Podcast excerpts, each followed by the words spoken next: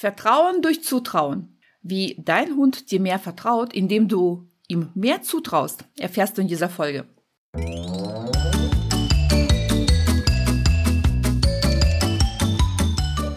Herzlich willkommen im Hundepub, ein Ort für Hundepubertätsgeplagte. Lausche hier deinen Leidensgenossen, lache über Alltagsanekdoten, fühle dich ertappt, aber auch verstanden und gehe gestärkt mit nützlichen Tipps, die wirkungsvoller als so manche Stammtischparole ist, an die Erziehung deines Hundetinis. Nie gegen ihn, immer für ihn, damit aus ihm ein entspannter Alltagsbegleiter wird. Mein Name ist Eri, ich bin Trainerin für Menschen mit Junghund und freue mich sehr, dass wir die nächsten Minuten miteinander verbringen.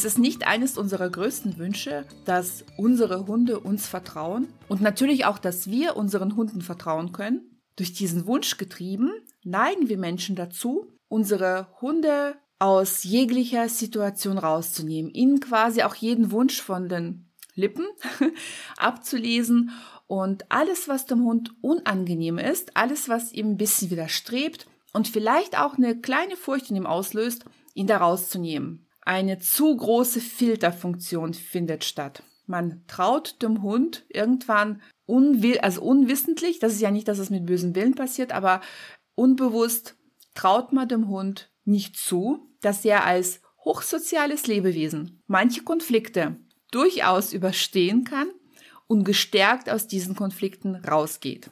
Ich habe mich bewusst für dieses Thema, für diese Folge entschieden, denn Momentan läuft bei mir mein Online-Kurs Orientier dich Hund. Da geht es darum, dass wir kein Aufmerksamkeitssignal aufbauen, damit der Hund immer an uns orientiert ist, ähm, ist, sondern wir arbeiten an der Führungsstärke des Menschen. Das heißt, dass der Hund lernt, seinen Menschen zu akzeptieren, denn der Mensch lernt wiederum sehr konstant und nachhaltig zu handeln. Er verfolgt sein Ziel von A bis Z und hört nicht irgendwo zwischendurch auf. Immer wohlwollend, aber nachhaltig und konsequent. Und das führt dazu, dass auf einmal so schöne Nebeneffekte dabei entstehen, dass Hunde, die sich vorher nicht unbedingt der Fellpflege durch seinen Menschen hingegeben haben, sondern vielleicht auch mal ein bisschen übermäßig reagiert haben, mit dem leichten Abschnappen, mit dem Knurren, wegrennen, sich rauswenden aus der Situation oder wenn man zum Beispiel auch beim Hund eine Zecke entfernen möchte, ist das mitunter auch nicht möglich. Krallen schneiden ist oft ein Thema. Dass die Hunde sich nicht baden lassen. Alles, was mit zu viel Körperlichkeit zu tun ist, ist den Hunden unangenehm. Und das erfolgt aber oft daraus, dass der Hund uns nicht ganz vertraut. Durch dieses zögerliche, zaghafte mit dem Hund umgehen, was wir automatisch machen, indem wir denken, dass wir daraus mehr Vertrauen von unserem Hund bekommen. Wie vorher schon gesagt, indem wir ihn aus jeder Situation rausziehen, passiert Folgendes, dass wir irgendwie unserem Hund auch nicht wirklich zutrauen, diese Situationen als hochsoziales Lebewesen zu überstehen und gestärkt aus dieser Situation rauszugehen. Was bewirkt denn das in einem Lebewesen wie ein Hund, der ja noch sehr ursprünglich auch agiert, wenn er einen Menschen sieht, der sehr zögerlich mit ihm umgeht. Bei jedem Schlecken über die Nase, über die eigene Hundenase, bei jedem Kopf abwenden, bei jedem sich aus der Situation kurz mal rausdrehen, sofort zurückweichen und den Hund einfach mal machen lassen, passieren lassen. Dadurch wird das ja für einen Hund nicht unbedingt lohnenswerter. Er lernt ja nicht daraus, dass er diese Situation meistens überstehen kann. Vielmehr passiert leider auch eine Verknüpfung, dass der Hund uns als unsicher erlebt. Denn dieses sofortige Zurückziehen, dieses nichts vom Hund mal auch abverlangen, zeugt oder wirkt auf unsere Hunde tatsächlich als Unsicherheit, Unsicherheit unsererseits. Und wenn wir uns ehrlich sind, sind wir auch in diesen Situationen unsicher, sonst würden wir ja nicht sofort uns zurückziehen, wenn irgendwas kommt. Und ich würde mich auch nicht jemandem anvertrauen in einer kritischen Situation, der ansonsten im Alltag immer sehr unsicher wirkt. Rücksichtnahme bedeutet nicht, dass ich mich aus jeder Situation rausziehe, die gerade meinem Hund vielleicht so ein bisschen widerstrebt. Rücksichtnahme bedeutet zu gucken, dass der Hund tatsächlich immer im Wohlwollen erzogen wird, dass ich auf seine Bedürfnisse Rücksicht nehme. Und Rücksichtnahme bedeutet auch eigene Bedürfnisse nicht zu vergessen, sondern wirklich, dass man auf beiden Seiten auf die Ausgeglichenheit der Bedürfnisbefriedigung achtet. Auch sich selber nicht vergessen. Es bedeutet auch, dass man manchmal den Hund durch so kleine Situationen auch zu etwas zwingen muss, damit er diese Situation, die er gerade erlebt hat und die ihm am Anfang ein bisschen unbehaglich war, weil er es einfach nicht kennt. Ja, alles, was wir nicht kennen, ist für uns oft mit Unbehagen verbunden. Ja, es gibt die, in, diese Individuen, die komplett unbefangen an eine neue Situation gehen und ohne jegliches äh, Magengrummeln alles Neue überstehen und äh, ja, als wäre gar nichts durch die Situation wandern. Aber die meisten sind einfach in einer komplett neuen Situation. Erstmal vorsichtiger, ein gewisses Unbehagen ist da. Man ist, ähm, ja, man ist einfach bisschen behutsamer und guckt und findet sich in der Situation erstmal ein. Manchmal erscheint einem etwas auch nicht unbedingt logisch, wenn man etwas machen muss weil man es nicht für sich als positiv empfunden hat. Und das klassische Thema ist das Thema Deckentraining. Was ich immer wieder erlebe, das futteraufgebaute Deckentraining führt ja oft dazu, dass der Hund in einer gewissen Erwartungshaltung auf der Decke ist. Und natürlich ist dieser Aufbau des, des Deckentrainings ja auch ein leichtes, denn der Hund wird ein, in eine Freiwilligkeit auf die Decke geführt. Es gibt eine Belohnung, es gibt eine Belohnung beim Rausgehen. Es ist alles sehr harmonisch und sehr schön. Und natürlich scheut man dann den Konflikt im ersten Moment, wenn man sagt, ja, aber das machst du jetzt bitte komplett belohnungsfrei und rein körpersprachlich. Eine nonverbale Kommunikation, sondern wirklich nur körpersprachliche Kommunikation, denn dadurch muss der Hund mehr auf einen achten. Und dann kommt natürlich ein Widerstreben vom Hund, denn auf einmal muss er etwas machen, wofür es keine Belohnung gibt. Schafft man jedoch diese Hürde und der Hund lernt einen als nachhaltig, konsequent, aber immer wohlwollend kennen. Wohlwollend bedeutet, dass wir nicht cholerisch werden, wenn der Hund zum 20. Mal von der Decke runtergeht, sondern dass wir ihn immer unnachgiebig wieder zurückbringen passiert immer irgendwas Magisches. Und zwar, dass die Hunde dann wirklich in die völlige Entspannung auf die Decke kommen, auf der Decke bleiben. Bei manchen dauert das länger, bei manchen äh, geht es recht kurz, dass sie in diese Entspannung kommen. Das hängt natürlich ganz stark von dem jeweiligen Hundetypus ab. Aber das Ansehen, unser Ansehen, unser menschliches Ansehen in Hundeaugen quasi ist dadurch gestiegen. Er hat gemerkt, mein Mensch verlangt von mir nichts ab, was mich zerbricht, was mich leiden lässt, sondern ich habe diese Situation überlegt. Ich habe sogar mich in meiner Frustrationstoleranz geübt, denn Frustrationstoleranz bedeutet letzten Endes, wenn es mal aufgebaut ist, Stressresistenz. Es versetzt mich nicht mehr so, nicht so vieles, nicht so schnell in Stress. Und ich komme letzten Endes in die Entspannung auf der Decke.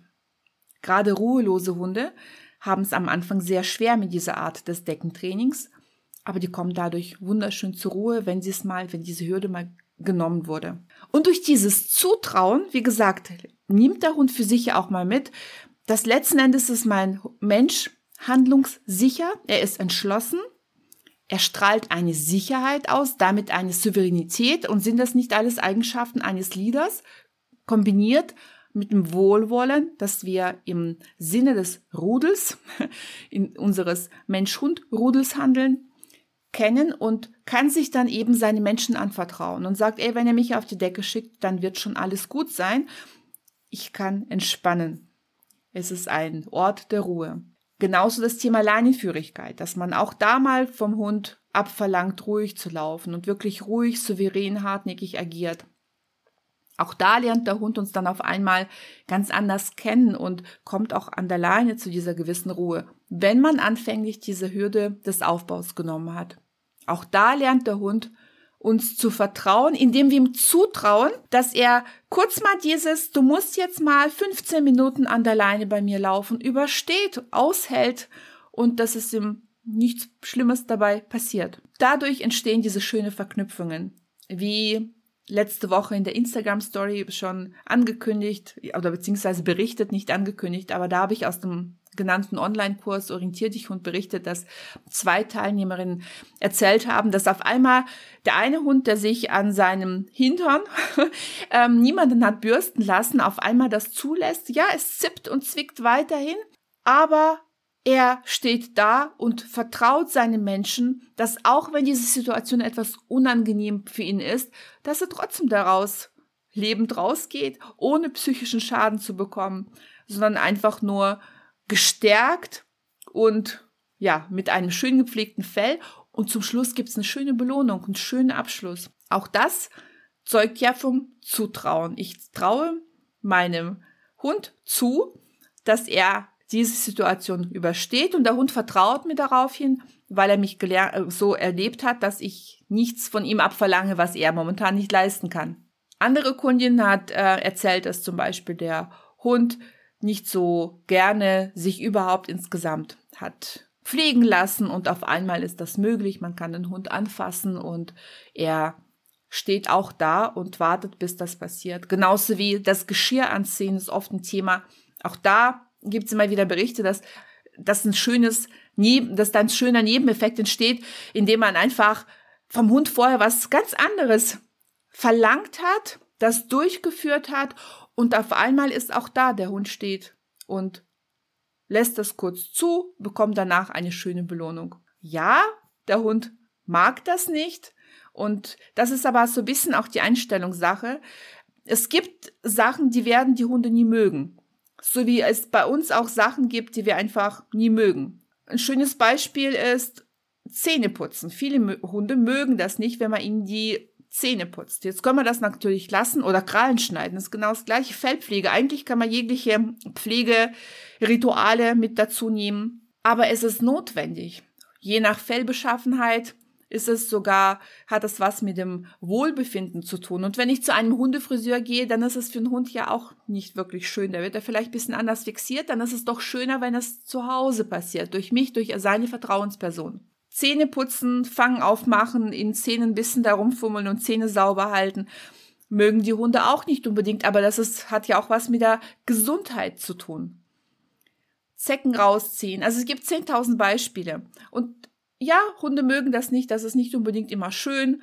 Ähm, spätestens, wie gesagt, wenn es dann an Zecken rausziehen, das ist, sind die meisten, dass die einfach mal das kurz über sich ergehen lassen aber die lernen, dass die daraus ja nicht zerbrochen und gebrochen rausgehen, sondern die, die schütteln sich dann ab und dann ist auch wieder alles gut. Wir sollten vielleicht manchmal aufhören, uns in dem Bemühen zu erreichen, dass der Hund alles, was wir mit ihm machen, als toll und super findet. Ja, man soll Hund und Mensch nicht unbedingt vergleichen und den Hund vermenschlichen.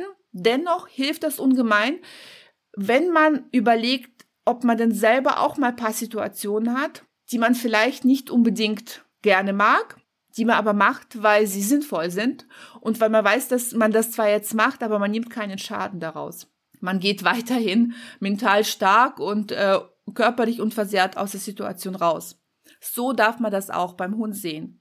Nur um eben mental stark weiterhin aus der Situation zu gehen, muss ich in der Situation auch ein Vertrauen empfinden was natürlich nicht sein sollte, dass man den Hund packt, festkrallt und irgendwas an ihm macht, sondern wirklich mit aller Ruhe vielleicht in die Stellvertreterkonflikte, was ja letzten Endes das Deckentraining hier dargestellt hat bei diesen Kunden, geht und bewusst vom Hund bisschen was abverlangt.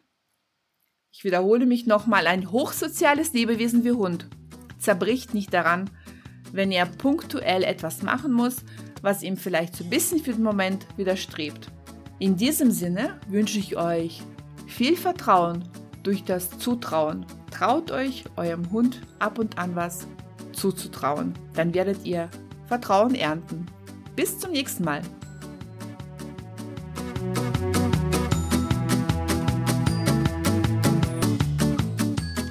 So, das war's mit dieser Folge. Möchtest du noch mehr Tipps für die Erziehung deines Junghundes erfahren? dann besuche mich doch bei Instagram unter @docchility. Die genaue Bezeichnung findest du unten in den Show Notes. Und nun herzlichen Dank für deine Zeit.